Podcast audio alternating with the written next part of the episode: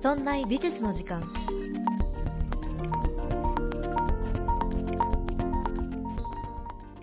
美術を身近にするこの番組「そんな美術の時間」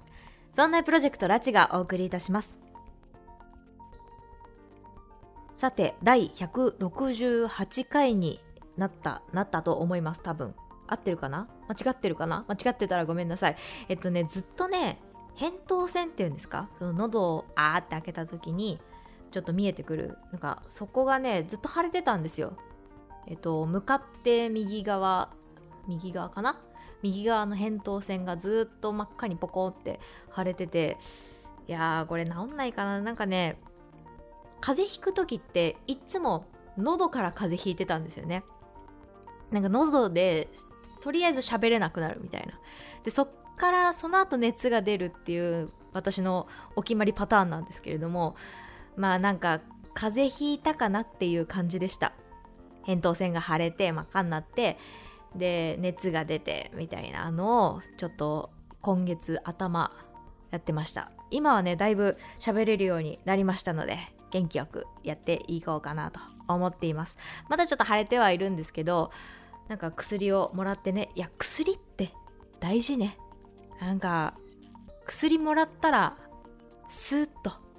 どんどん治っていきました。まあちょっと徐々にでしたけど今回は。え、感じでしたね。でさ喉の調子が良くなるとさお風呂で歌っちゃうんですよね。お風呂ってすごい魔力あるなと思ってるんですよ。お風呂で歌うの気持ちよくないですか？なんかカラオケでマイクでやるよりもなんかかっこよく響いてくれるし自分がすごく一流の歌手になったみたいな。感じがするのが好きなんですよね。まあ、病み上がりなんでねそんなにガーッとは言えないんですけどまあそういうこう喉をねいたわりながら喉をうんこう鍛えながら毎日過ごしています。さあそんな中で、えー、今回もラジオやらせていただきます。毎週木曜日いつもありがとうございます、えー、今週はですね贋作史現代贋作の話をしていこうかなと思っています。現代の贋作について。この番組「そんな美術の時間」では過去にメーヘレンという画家を取り上げましたし前回はえっとまあ、歴史歴史的にね贋作史のトラブルとか事件とかっていうのを取り上げていきました。ですが贋作偽物っていうのはもはや社会現象になっていまして偽物をすごく美術館は嫌う。美術館が嫌いだからあの偽物じゃない本当に本物だよねっていうのを真偽を確かめるために証明するために科学技術お金をすごく投入して証明をするコストをかけるようになりました。この歴史は現代も止まっていません。ということで今週のテーマは現代の21世紀の贋作の事件集やっていこうかなと思います。主に3つ取り上げます。今回はフリーダ・カールの偽物事件。そして、えー、無罪の贋作師美術館を騙した男について。そして3つ目に、えー、オークションハウスを騙した男。今フランスを騒がしているある贋作師について、えー、取り上げていきますのでどうぞよろしくお願いします。そして audiobook.jp はこれにプラスアルファでおまけ音声をつけています。今回のおまけ音声は、えー、ルーブルのモナリザは本物なのか？ということでやっていきます。えっと、通常版あの本編の方では現代の21世紀の贋作をやっておまけ音声では超有名なモナ・リザについて、えー、モナ・リザと贋作っていうことをテーマに話していこうと思っています。なのでぜひ概要欄からチェックして audiobook.jp 聞いてみてください。まあね、モナ・リザの作品っていうのは、えー、前回も少し話をしたかな。本物だって言ってるだけで61作品ありますよっていう話をしましたけれども、まあ、そこの深掘りといいますか、まあ、なんで世界中の人たちがこんなにモナ・リザを愛しているのか贋作師ですら愛しているのかというところを深掘りしていきますのでよかったら聞いてみてください。そしてですね、えーとまあ、お知らせといいますか、えー、ちょいちょいなんか告知しとけとなんかあの先輩に言われたのでアドテラーの先輩に言われましたので告知をしておきますと、えー、私は、えー、このラジオ以外に YouTube も配信始めました。今年からかな。今年の春えっと、2021年から、えー、YouTube 開設しました、えー、ラチアートで検索していただけると出てくるかなと思います。えー、こっちの方ではですね、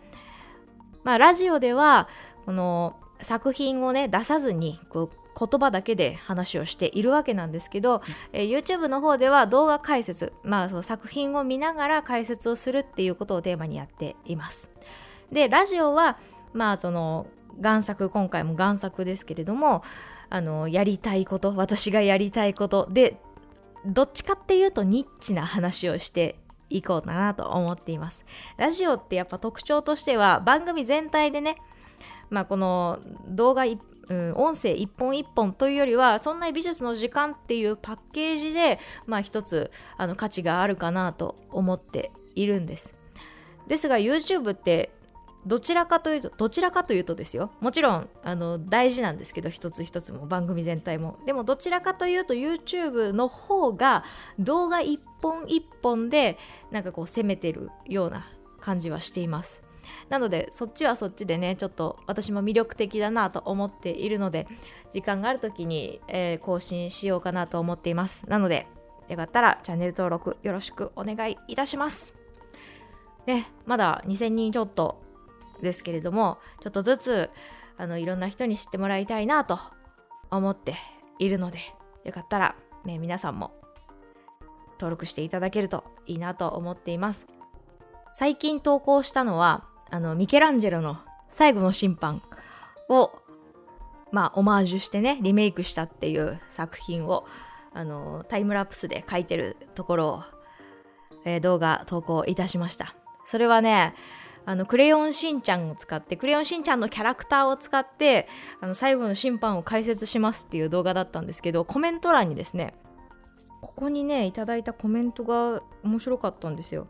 あの、ハイクオリティな贋作ですねって書いてくださって。なんかありがとうございます。この方は多分ラジオも聞いてくださってるのかな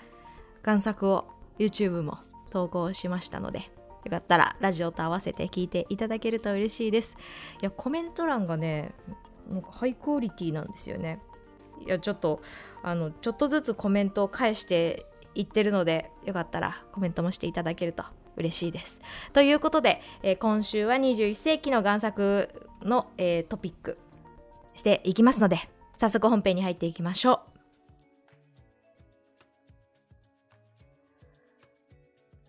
さて、贋作の話をしていきましょう。まず一つ目に、フリーダ・カールの偽物事件ということで取り上げていきましょう。フリーダ・カーロっていう、まあ、20世紀、え1907年に生まれた方かな。なので、20世紀のあのメキシコの女性アーティストがいます。この人もね、かなり人気で、あの作品としてはね、結構インパクトのある女性像、こう、なんバストアップでこう女性のねあのショットが描かれているような作品なんですけどかなりインパクトがある、まあ、そういうねアーティストがいますそれの贋作の事件がありました。これが紹介されたのが2008年。もう最近ですね。もう数年十数年前かな？に話題になったエピソードなんですよ。フリーダ・カーロの迷宮っていう本が発売されました。で、その本の中には、え、フリーダ・カーロが、えー、制作したと思われる遺品や作品っていうのが掲載されてるっていう本だったんですよ。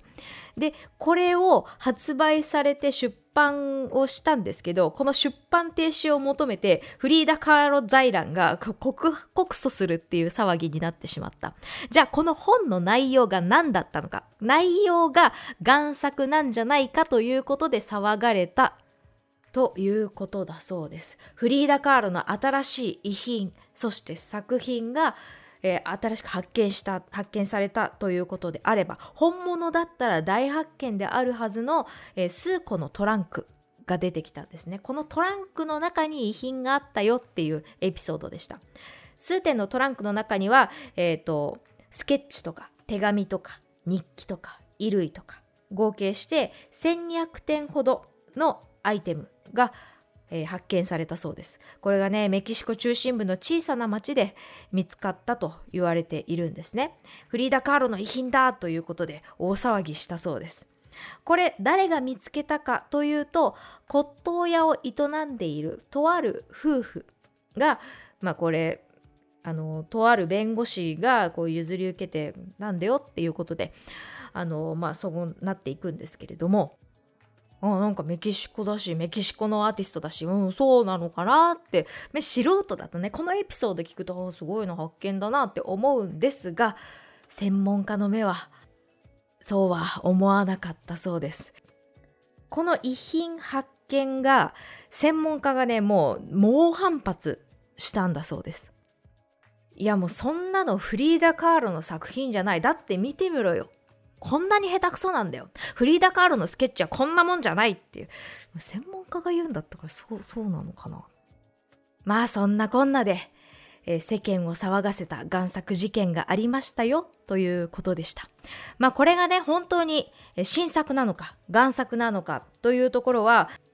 まあまだ難しい問題ではあると思うんですが、もしこれが贋作だとするならば、大量の手紙やスケッチを誰が描いたのか。一つには、この骨董品を営む夫婦、この夫の、えー、ディエゴさんの、えー、下についている、下で働いている人が、えー、木彫師だったそうでその木彫師が弁護士の手を経て骨董品の夫婦へと渡ったとされているそうです。なのでこの木彫師が怪しいのかどうかなまあ、ちょっとなんかこうアートなこととかちょっとなんか手つけなんかスケッチとか描けそうだなって、まあ、職業だけ聞いたらねそんな風に感じるんですけどねうんでですね私この本見てみました。まあ、見てみたって言ってもね、あの、買って読んだわけではないんですよ。ウェブサイトにちょっと何ページか画像が載っているというのを見させていただきました。スペイン語と英語があって、えっと、スペイン語でフリーダ・カーロの迷宮って検索すると、この赤い朱色の表紙と、ちょっとちらっとスケッチが載っているような表紙の画像がパッて出てきて、で、まあ、何枚かウェブサイトこう漁ってみると、うん、この何ページか中身が見えるのでちょっと見てみました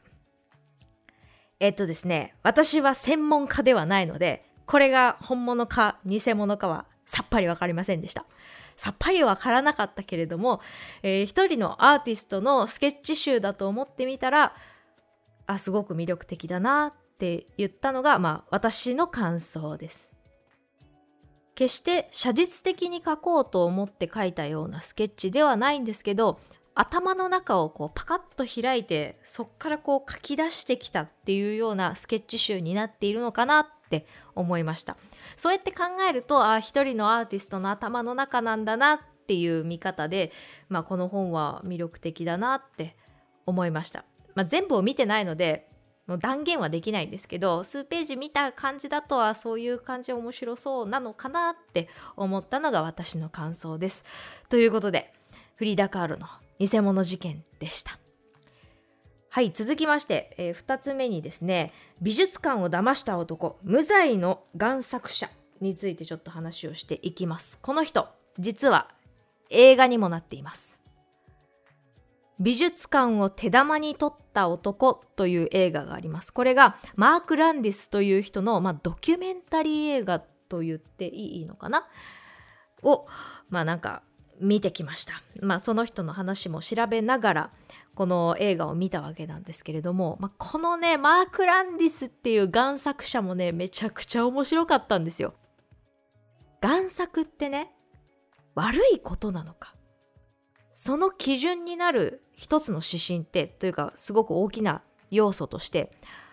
お金を儲けてるかどうか本物と偽って売っているかどうか買った人をこれは本物の作品ですと偽って買わせたかっていうところがすごく大事なところになっていく金銭のやり取りでトラブルが起こった場合に、まあ、詐欺罪としてその人を告発できるんですよ。ただ、このマーク・ランディスのやり方っていうのは、お金を返してないんです。このおじいちゃんは、無償で美術館に寄付をするそういう人なんですよさっきのあのフリーダ・カーロの話っていうのはこう偽物じゃなんじゃないか贋作なんじゃないかって疑われた時にその夫婦が何て言ったかって言ったらいやこの遺品はですねあの美術館に寄付するつもりで別に儲ける気はありませんよというふうに主張していたそうです。いや本出しとるやんかって私はちょっとあの素人としてはね突っ込んだわけなんですけれども、まあ、このマーク・ランディスという今回の美術館を手玉に取った男はですね30年のうちに20種46美術館を騙して寄付してるんです。これはルネサンスの巨匠が描いたスケッチです。とか、これはロココ調のロココ様式の時代のこの人の作品です。で、美術館に信じさせて寄付させる。とか、あるいはですね、スヌーピーのスケッチみたいなのを贋作作って、これはあの、ピーナッツのスケッチですって言って寄付するっていうことをしていたそうなんですね。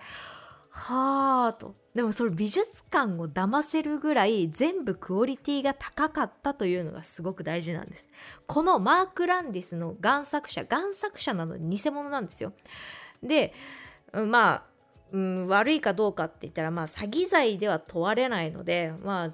法的に罰することはできないっていう意味ではマーク・ランディスは悪いことは何もしてないと言えるのかもしれないんですけどこのマーク・ランディスのすごいところは美術館美術館ってもう審美眼が卓越してる亡者たちですよ。もう専門家揃いの人たちをこもう続々と騙して騙し続けて寄付してで展示する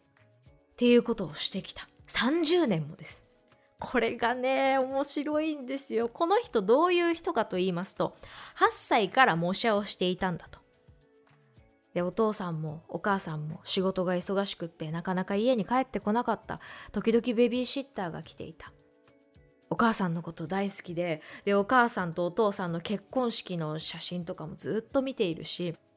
もう本当に大好きな人だった。で、え統合失調症っていうちょっと精神病に、えー、苦しんでいる。っていうそういう人だったみたいなんですね。でその人が、まあ、の唯一唯一じゃないかそのタバコを時々ね機械喫煙をして、まあ、心を落ち着かせるっていうこともしていたんですが彼の心をもう一番あの優しく安らいで安らぎさせてくれるのが絵を描くことだったそうなんですね。すごく記憶力がいいんですってこの人記憶力がよくってもうその時に見た作品じーっと見てずっと覚えてるんです。長いこと覚えていてでその記憶をもとに贋作を作品を作っていくという、えー、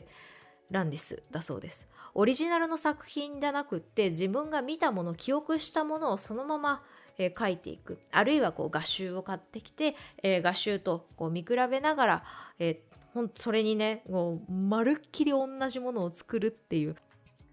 でしかもそのレベルが高いときました。作品のジャンルが広いんです。幅がめちゃくちゃ広いんです。贋作師って、まあ、そのちょっとねその人によって得意不得意があるんですよ。この人はルネサンスのが得意この人はロココ調のが得意っていうのがあるんですけどもうねマーク・ランディスのすっごいところはもう見たものを記憶してそれで書いてるでしょ。まあ、こう画集も見ながらなんですけどその本当にうり二つの作品を、え制作する。これがねもう稀に見る天才なのかなと私は思いました。いや贋作なんですよ。贋作なのでまああんまりいい気はしないのですがでもこの映画の後半はマーク・ランディスの個展をやろうと言って立ち上がったキュレーターの人たちの、まあ、話も入ってくるんですよ。だからもう個展の話になってくるんですね。で個展を開くぐらいの贋作師なんだそうです。30年も美術館を騙し続けててでどうして気づかれたかというとうり二つのものを書きすぎたからです。私の持っているこの作品、何々美術館、別の国の何々美術館でも全く同じもの持ってますよっていうのを聞いて、で、こう、照らし合わせた時に、あまりにも一緒だったと。まあ、画家としてはね例えばゴッホの「ひまわり」みたいにゴッホ自身がひまわりの作品を何枚も描くというのはあるんですけれどもそのゴッホのひまわりだってえ一つ一つを比べればそりゃちょっとずつ違うわけですよ。まあ、大きく違うのもあるありますし損保美術館とロンドンナショナルギャラリー店にある2つのゴッホのひまわりはほとんど同じ、えー、構図と色合いっていうのをやっていますがそれでも本人が書いているので、まあ、全くうり二つタッチも全く一緒という数はないんです。だけどもうあまりにももう正確すぎてでそこで見つかってしまうというのがまた面白いところなんですよね。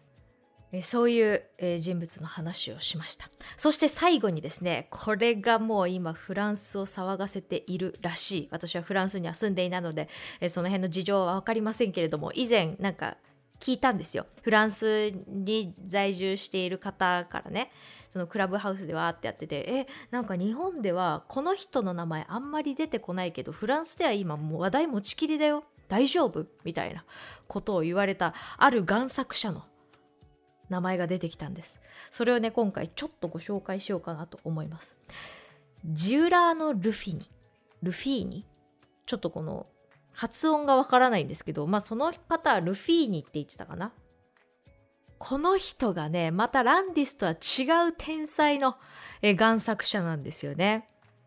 1945年のパリに生まれてで16歳で家を出て独学で絵を学んでいたそうです。で路上で絵を売って生計を立てていましたと。路上生活が長かったと。20代から、まあ、女性パトロンの寵愛を受けて、えー、パリの高級エリアで、えー、骨董商を営むようになっていったと言われています。で美術品をとか家を財産をこう得てそのパトロンの方からね。でそのその中の美術品を継承していただいたものの中に、えー、巨匠の作品も含まれていたんだよという話をしているわけなんですね。だからこのルフィに本人の、え、言い分としてはこの骨董商を営んでいてでいろいろ譲り受けたものの中にこう巨匠の作品もあったので、まあ、そういうことをこういう作品がありましたと。ただその作品の中がちょっと贋作なんじゃないかと。偽物なんじゃないかと疑われているというエピソードです。もしかしてルフィーニが書いたんじゃないんですかと現在でも話題に上がっている事件だそうです。それがね2016年最近ですね。2016年って何年前 ?5 年前か。5年前の3月1日に始まりました。南仏の芸術センターで開催された、えー、公爵家のコレクション展、まあ、いわゆる企画展ですよね。その芸術センターの中で企画展が開催されましたと、まあ、ここまで聞いたら普通じゃないですか。でそのコレクション展のその展示の中で一番目玉の展示作品になっていたものがクラーナハが制作したヴィーナス像でした。ヴィーナスの作品。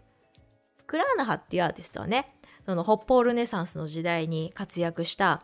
えっと、マルチン・ルターの肖像とかを描いている人。そんなクラーナハが描いたとされているヴィーナスの絵。これが目玉の展示だったんですね。でこの作品展あの開催されました。だけど突然警察が立ち入りして、え、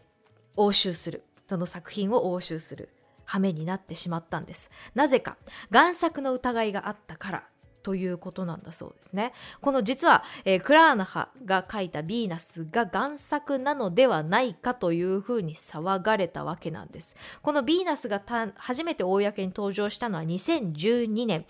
えー、いくつかのオークションハウスとか美術賞で扱いを拒絶されていたのですが、えー、徐々にこれが本物本物の作品じゃないかという見方が強くなったためにロンドンのギャラリーが320万ユーロで、えーこれを作品を引き取ったと。それがだんだんこう2013年に公爵家が700万ユーロで回収買い求めてそういう経緯があった中で今回のコレクション展で出品されたっていう作品だったんですね。さあこんな風にこの作品贋作なんじゃないかと言われているこの作品の元をたどっていくと実はルフィーニにつながっているのではないかと。ルフィーニで発音いいのかな？一応ルフィニって言っとこうか。すいません。発音は分かんないんですけどルフィニってあの表記されたりとかしてるので、えルフィニって言いますね。さて贋作と疑われたこの、えー、ヴィーナスの作品が、えー、元をたどるとルフィニの手から、えー、出てきたものではないかというような、えルート戻っていったわけです。で、実はここ数年彼の手から何作もの、何点もの作品が高値で取引されているという事実があるわけなんですね。それがおかしいと。まあでも本人の主張としては、えー、女性パトロンから、えー、相続してもらって、えー、引き継いでその中に、えー、美術品があったよという主張なんですけれどもはたはたグレーなのか黒なのか白なのかということで今現在でも揉めているそうです。先ほどのヴィーナスの話はえっと、今フランス国内に保管はされているんですが持ち主であるリキテンスタイン王国の皇太子はいやそれは本物だ返せ。それは偽物じゃない。俺が買ったんだ。700万ユーロで買った本物なんだっていう、えー、主張をしていて今でも揉めているそうです。さあそんな中で2016年の3月1日にこの事件がありました。そして続々とルフィルフィニが、えー、浮上したことを聞きつけて、えー、動いたのがサザビーズです。サザビーズ2016年10月にですねいや待てよとルフィに聞いたことあるぞ。実はこの大オークションハウスサザビーズもですね過去に扱った作品がありました。2点。これを元をたどるとルフィニにつながるんじゃないかともしかして贋作なんじゃないかと疑った2点がありました。ということでサザビーズどうしたかというと、えー、科学的メスを入れまして、これをね、本物なのか偽物なのかを白黒はっきりさせたわけです。そしてサザビーズが言うには、これは贋作と判断しましたと。いうことで、えー、買った、落札した方にお客さんには払い戻しをして、えー、売り主には法的処置をしたという事件が2016年10月に行われました。それが、えー、作品2点というのがフランス・ハルツが描いた男の肖像そしてパルミジャーノが描いたとされた聖ヒエロニムスこの2点がメスが入ったわけなんですね。いやーワクワクする。クラーナハとかパルミジャーノの贋作ができるっていうだけでもう私としてはもうすげえもうテクニックすげえ技術すごいとか思ったりするんですけど、まあ、その画家としてねアーティストとして。ルフィニがすごいのはもうそれだけじゃなかったんです。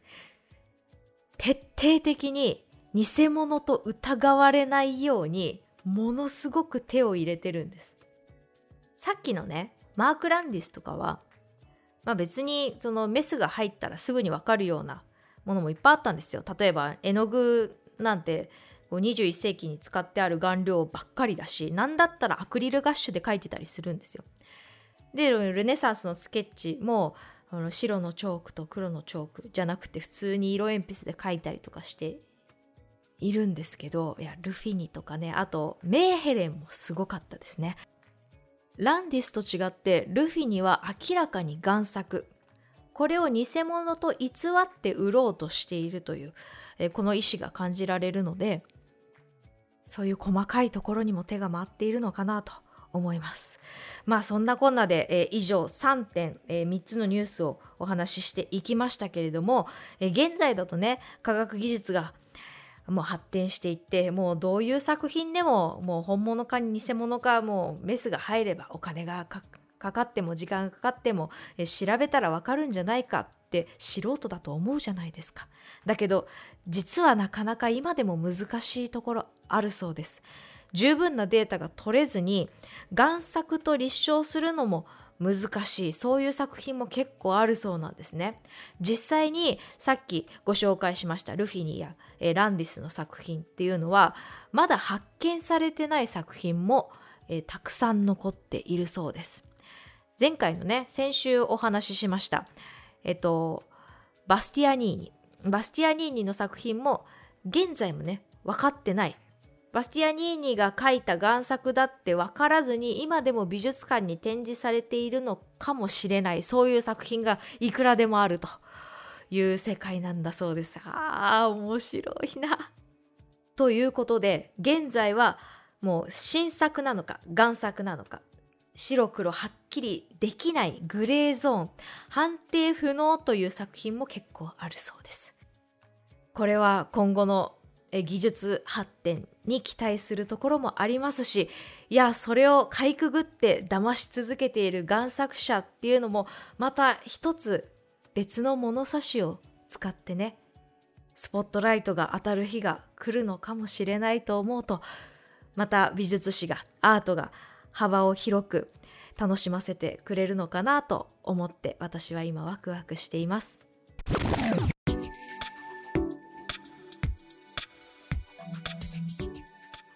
さて、いかがだったでしょうか？今週の配信はここまで。この後、audiobook.jp ではおまけ音声をつけています。今回のおまけ音声は、ルーブルのモナリザは本物なのか？について話をしています。本物のモナリザとは何か？もしかして贋作なのか？この辺の話題に触れていきたいと思います。詳しくは番組概要欄をチェックしてください。そんな美術の時間では皆さんからのご意見、ご感想などメールをお待ちしております。メールアドレスは art.0438.jp art. 数字で 0438.jp です。また、そんないと名の付く番組は他にも、そんなことないっしょ、そんない理科の時間 B、そんない雑貨店と3番組ありまして、そんないプロジェクトというグループでお送りしております。そんなプロジェクトにはウェブサイトもありまして、そこから今配信中の番組や過去に配信していた番組を聞くことができます。URL はそんない .com、sonnai.com となっております。また Twitter もやっていますので、そちらの方はそんない P で検索してみてください。私の Twitter、そして YouTube チャンネルもありますので、ぜひチャンネル登録、高評価よろしくお願いします。YouTube チャンネルはラチアートで検索できるかと思います。それではまた来週木曜日お会いしましょう。